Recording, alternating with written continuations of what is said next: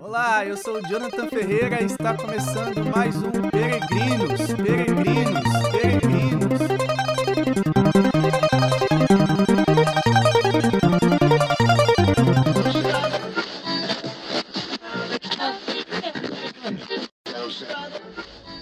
Olá, esse é mais um episódio do podcast Peregrinos. Bem-vindo a você que está acompanhando esse episódio. Eu sou Jonathan Ferreira e o tema deste episódio é esperança. Nós vamos tratar sobre a virtude da esperança. Há alguns episódios atrás, nós começamos uma série de reflexão sobre as virtudes. Por quê? A proposta desse podcast é tratar sobre a santidade, sobre um caminho que deve ser feito para chegarmos à santidade. A santidade é a nossa vocação por excelência. Bem, se temos essa vocação, então nós nos propusemos a estudar sobre esta vocação e como alcançar esta vocação.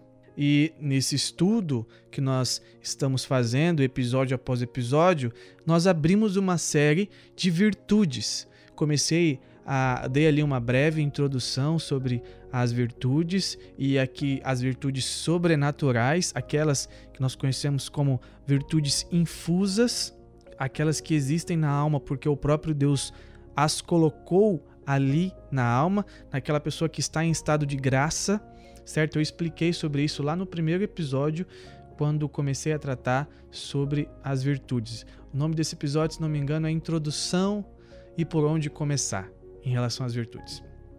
Muito bem. É, e ali eu falei da temperança, depois falei sobre a fortaleza, justiça, a prudência. E no último episódio, nós entramos nas virtudes teologais que estão dentro também deste grupo de virtudes infusas, mas as virtudes teologais, elas se destacam entre todas as outras virtudes, porque essas virtudes teologais, que são três, fé, esperança e caridade, elas é, têm como objeto, primeiro, o próprio Deus. Essas virtudes elas estão voltadas para o próprio Deus, diferente de uma virtude como a temperança, por exemplo, que está voltado voltada para uma atitude moral relacionada à maneira como a pessoa lida com as situações de prazeres da vida, ou a virtude da fortaleza, que está relacionada à, à maneira com a qual a pessoa lida com o seu apetite irascível e a maneira como ela se coloca no mundo com, com esse apetite. As virtudes teologais, elas apontam para um relacionamento direto com Deus. Então, no último episódio eu falei sobre a fé. E o nome desse episódio, que eu tratei sobre a fé, é Sem fé é impossível agradar a Deus. Nós encontramos essa afirmação em uma das cartas de São Paulo.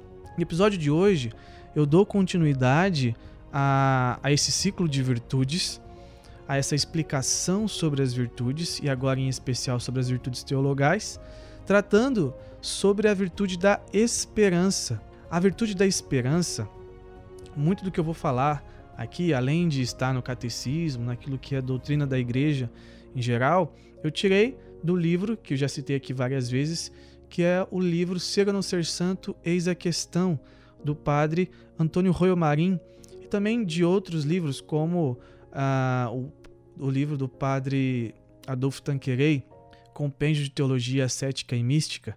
Então, de livros como esses, que eu tirei é, o conteúdo do podcast de hoje.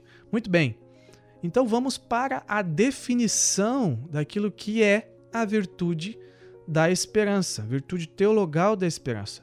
A definição apresentada é a seguinte: a virtude é uma virtude teologal infundida por Deus, ou seja, é, colocada na alma pelo próprio Deus, na vontade, Aqui, vontade enquanto faculdade da alma. Então, é uma virtude teologal que aponta para o próprio Deus, que tem a ver com o relacionamento da pessoa para com Deus. Esta virtude ela é colocada na alma pelo próprio Deus, ela é infundida na alma e ela é colocada exatamente em uma faculdade da alma, que se chama vontade. Muito bem.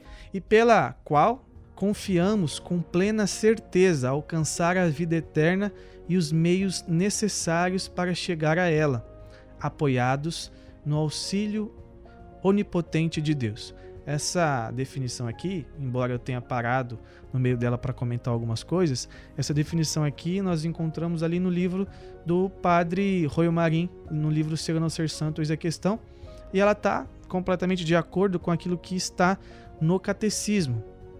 Alguns pontos eu gostaria de destacar nessa, nessa definição. O primeiro ponto, como eu já disse no início, ela é uma virtude teologal, como a fé, e a caridade. São três virtudes teologais.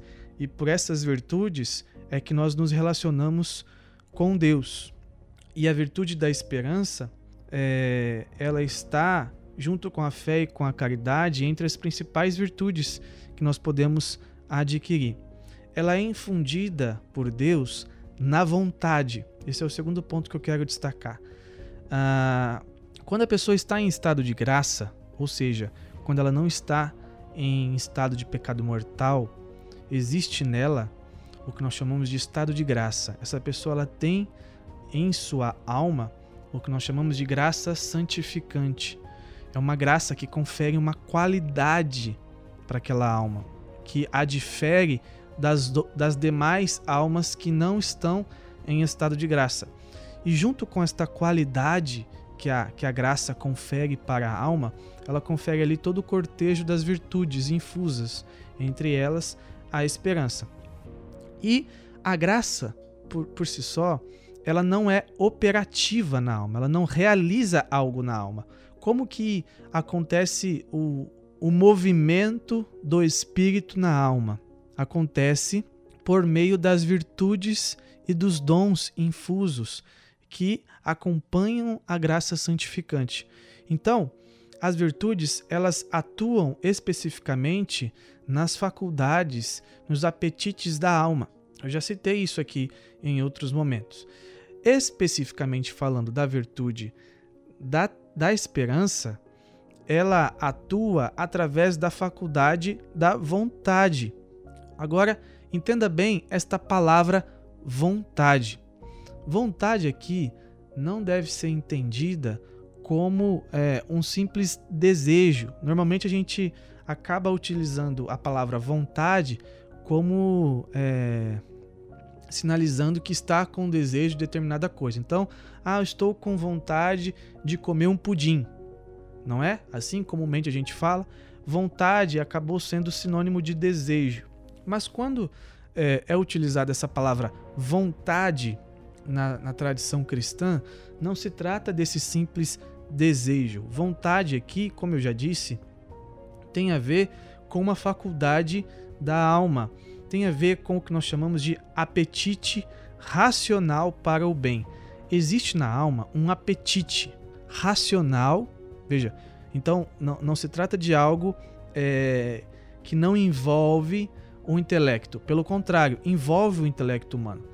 E existe um apetite racional, ou seja, um inteligir próprio, um, um, pensar próprio do homem, um movimento interior racional que está voltado para o bem. Então, quando nós falamos é, faculdade da vontade, nós estamos falando exatamente desse apetite racional para o bem. Esta vontade, ela precisa ser moderada, ela precisa ser purificada, porque com o pecado original, essa vontade que deveria, que deveria voltar-se para o bem, muitas vezes ela é inclinada para o mal, indo contra a sua natureza.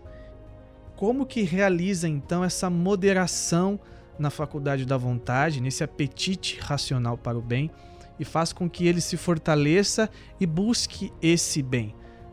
Por meio das virtudes. E aqui, falando especificamente, por meio da virtude da esperança. Ela atua nesse apetite da alma, nessa faculdade da alma, inclina esta, esta vontade para se voltar ao, ao, aquilo que é, que é o bem, que é o bom, que deve ser é, perseguido, alcançado. Então é esse movimento interior que a virtude realiza na faculdade humana. Como eu disse, a pessoa que está em estado de graça, a graça santificante que está ali naquela alma, ela não, ela não é, movimenta a alma, ela confere uma qualidade. O movimento que acontece no interior da alma se dá por meio das virtudes. E aí cada virtude ela vai ter um papel específico. E o papel da esperança é justamente através da faculdade da vontade movimentar a alma, fortalecer a, a, a faculdade da vontade para voltar-se ao bem, para esperar aquilo que realmente é bom e é perene e é eterno. Esse é um ponto muito importante. Agora vamos para um terceiro ponto. O terceiro ponto é que é, todo esse movimento interior que acontece na alma, é, ele não se dá como que um pelagianismo. Pelagianismo é uma heresia que surgiu na igreja nos primeiros séculos, onde se afirmava que o homem possui a capacidade por ele mesmo de produzir a sua salvação. O homem é capaz de salvar-se sem a ajuda da graça. Veja, não se trata disso. Esse movimento interior que acontece no homem e essa confiança que ele tem neste bem que ele deve buscar, que ele deve alcançar, não está apoiado em sua própria força. Pelo contrário, está apoiado na consciência que ele tem da onipotência de Deus. Então nós podemos dizer que, em relação à virtude da esperança, ela se apoia na onipotência de Deus. Por isso que ela confia que irá alcançar este bem supremo. Por isso que ela busca, que ela almeja e que ela luta para alcançar esse bem. Não porque ela está apoiada em sua própria força, em sua potência, a pessoa ela não busca isso porque ela se diz forte. Não, ela busca porque ela se apoia na onipotência de Deus, na bondade de Deus. Ela entende que Deus é o sumo bem. E ela entende que Deus, sendo o sumo bem, não poderia desejar outra coisa senão uma imensa bondade para, para ela. Ok, agora vamos para mais um ponto. Esta pessoa que possui a virtude teologal da esperança.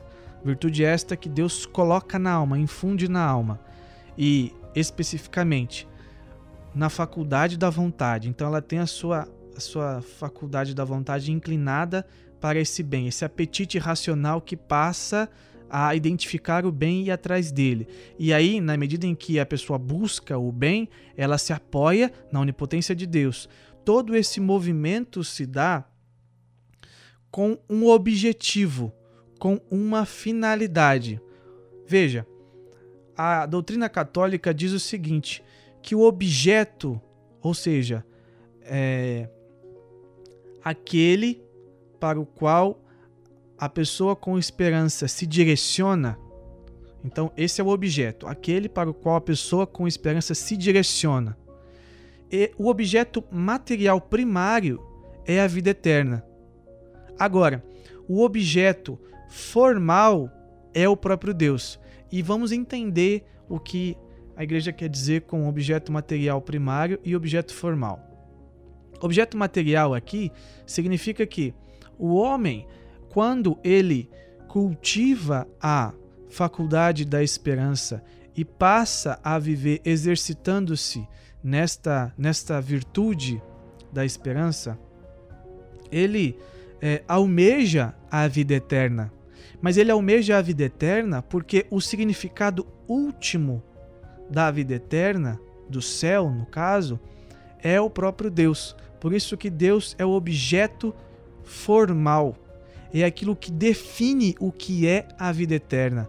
É aquele que sem ele não existe sentido em ter uma vida eterna. O sentido da vida eterna é o próprio Deus. Por isso que ele é o objeto formal, ele é o que dá a forma, ele é o que define o real sentido da vida eterna. Então, a pessoa que vive pela virtude da esperança ela orienta a sua vida para a vida eterna. Ela começa a fazer os seus cálculos em vista de uma vida eterna, mas de uma vida eterna que só tem sentido quando ela está com Deus. Porque sem Deus não existe vida eterna. Deus é o eterno. Certo? Esses são alguns pontos que eu gostaria de destacar na definição. E uma observação que você já deve ter é, percebido é que esta esperança que eu estou falando hoje não se trata de uma esperança como que um sentimento meramente humano, meramente natural. Não se trata sequer de um sentimento. Mas a esperança, enquanto virtude sobrenatural, é algo muito acima dessa realidade, o que não anula essa esperança mais simples. Essa esperança, é, podemos dizer assim, é, comum, essa esperança simplória que existe. Existe uma esperança natural. Por exemplo, o pai que trabalha é, um mês inteiro e tem a esperança de, com aquele dinheiro que ele vai ganhar no final do mês, ele vai poder dar para a família dele uma condição digna, vai poder dar um estudo, condições de estudo para o seu filho e com a esperança de que o filho um dia também vai é, fazer uma faculdade, ter um bom emprego, sustentar sua família, ser uma boa pessoa, enfim, existe uma esperança natural aí, mas não se trata desta esperança quando falamos de virtude teologal, certo? Essa é uma observação que eu vejo que é importante colocar. E a esperança, enquanto virtude teologal, ela vai de encontro com é, um desejo que está inscrito no coração do homem. Nós vemos isso no catecismo lá no número 27. Olha só a definição do catecismo em relação a, a, a esse desejo que está inscrito no coração do homem. O desejo de Deus é um dos sentimentos inscritos no coração do homem porque o homem foi criado por Deus e para Deus. E Deus não cessa de atrair o homem para si. E só em Deus é que o homem encontra a verdade e a felicidade que procura sem descanso. Eu vou ler de novo. O desejo de Deus é um sentimento inscrito no coração do homem, porque o homem foi criado por Deus e para Deus. Deus não cessa de atrair o homem para si e só em Deus é que o homem encontra a verdade e a felicidade que procura sem descanso. Número 27 do Catecismo. Existe esse desejo no interior do homem, esse desejo por Deus. O homem ele espera estar face a face com Deus, seja de maneira consciente, seja de maneira inconsciente. Seja indo para a igreja nos sinais de semana, nos finais de semana, seja indo para a balada nos finais de semana. No fundo, no fundo, o que existe ali, no, no coração daquele homem, é um desejo pela eternidade. E aquele que vai para a igreja no final de semana, ele, de alguma maneira, já encontrou o caminho para um dia chegar à eternidade e contemplar Deus face a face. E aquele que vai para uma balada todo final de semana ainda não encontrou o caminho para contemplar aquele que é capaz de saciar a sua sede interior, o seu vazio existencial. Só Deus pode preencher esta, esta sede do homem.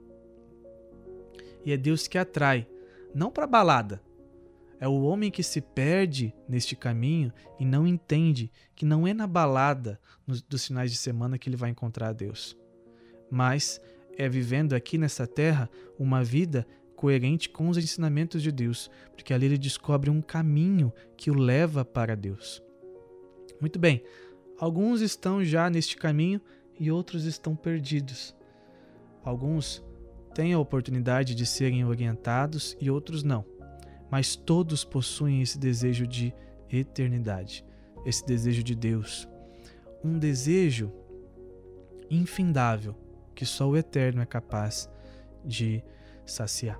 Aquele que possui a esperança, então, essa virtude teologal, para a gente entender, vou fazer aqui uma analogia.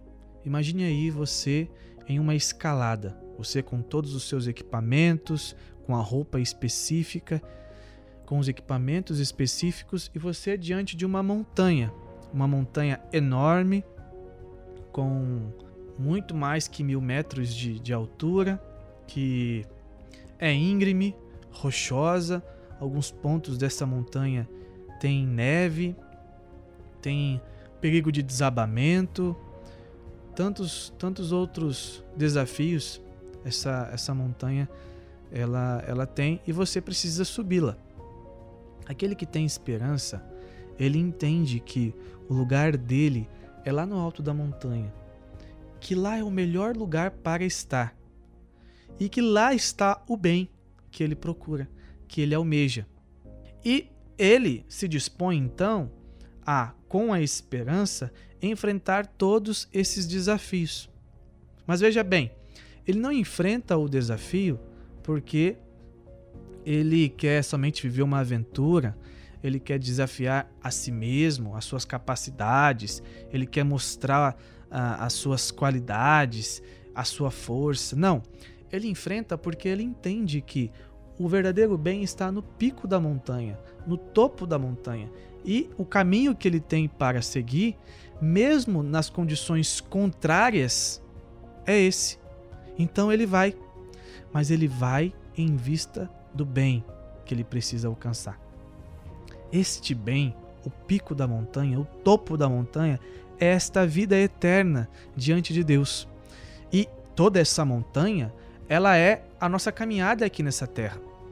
As condições são adversas, o mal tem se alastrado, o mistério da iniquidade tem crescido como nunca no mundo. O mal já está tão escancarado que ele nem se disfarça mais. O lobo já não veste mais a, a pele de cordeiro. Ele já se apresenta como lobo e ele quer te devorar. Mas o homem com esperança, ele permanece fiel, apoiado na onipotência de Deus.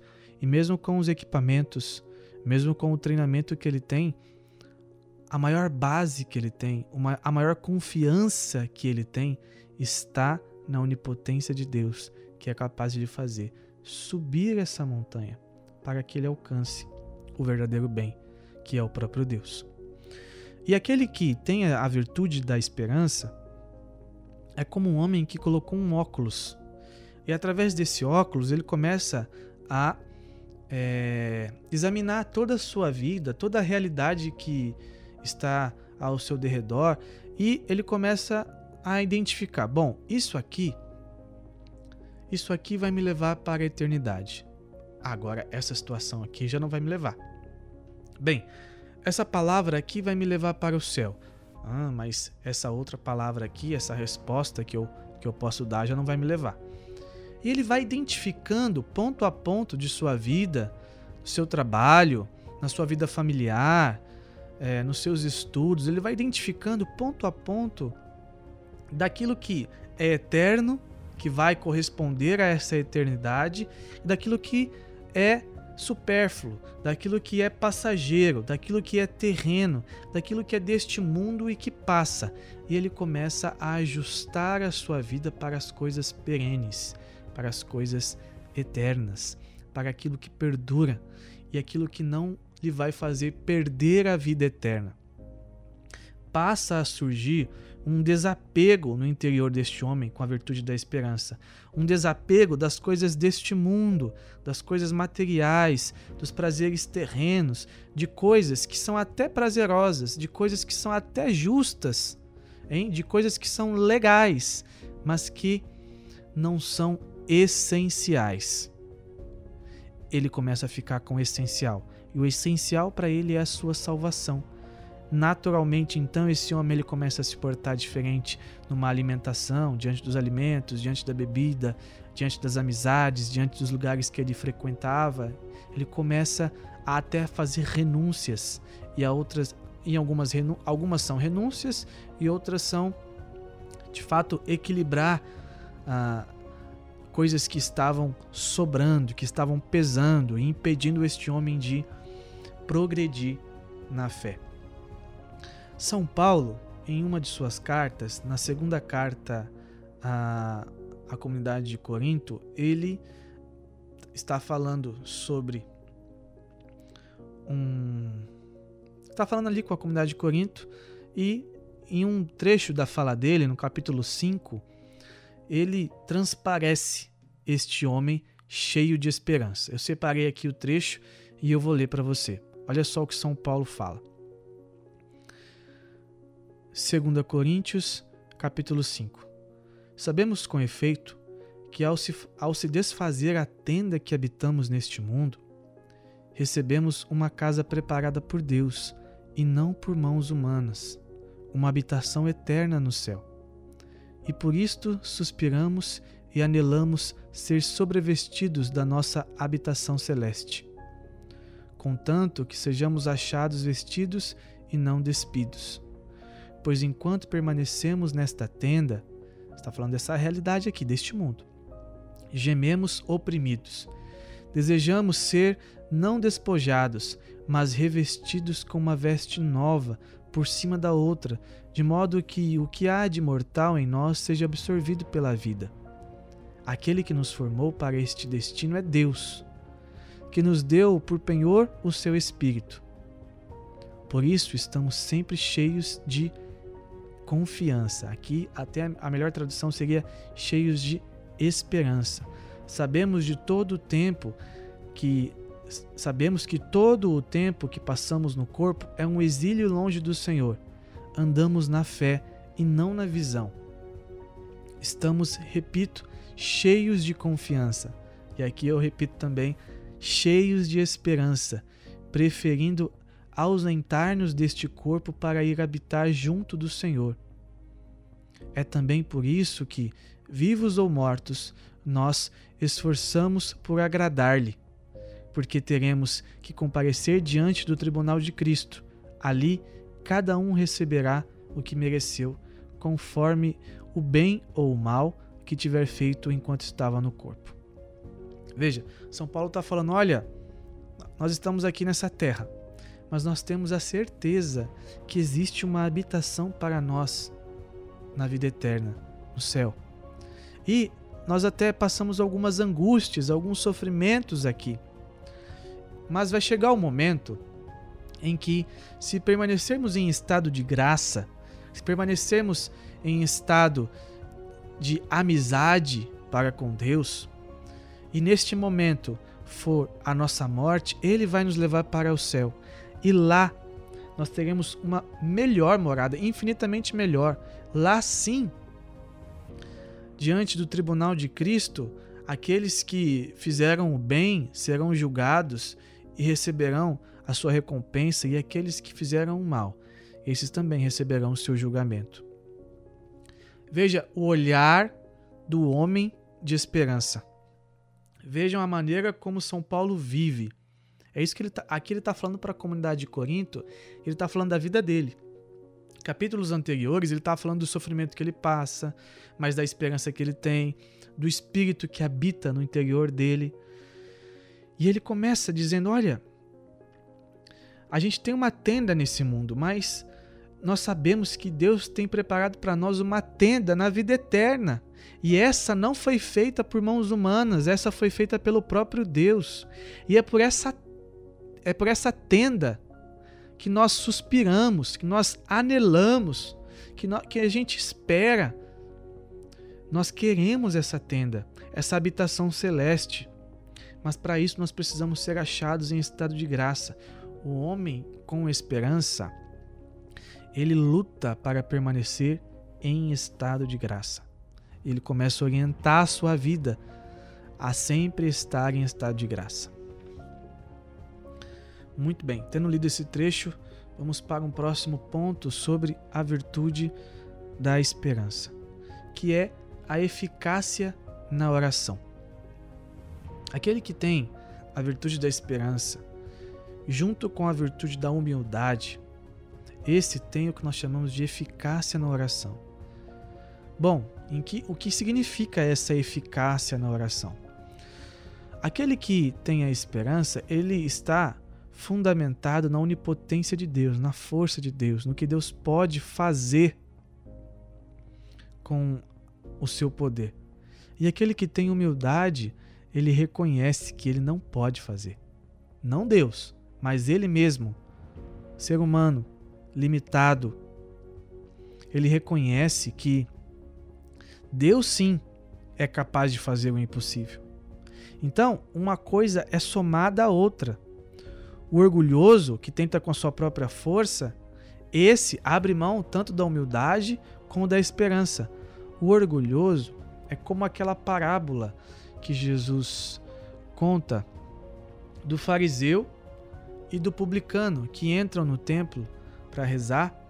E aí o, o, o, publicano, que seria o cobrador de, imposto, de impostos, considerado pe pecador público, ele não não tem coragem sequer de se levantar.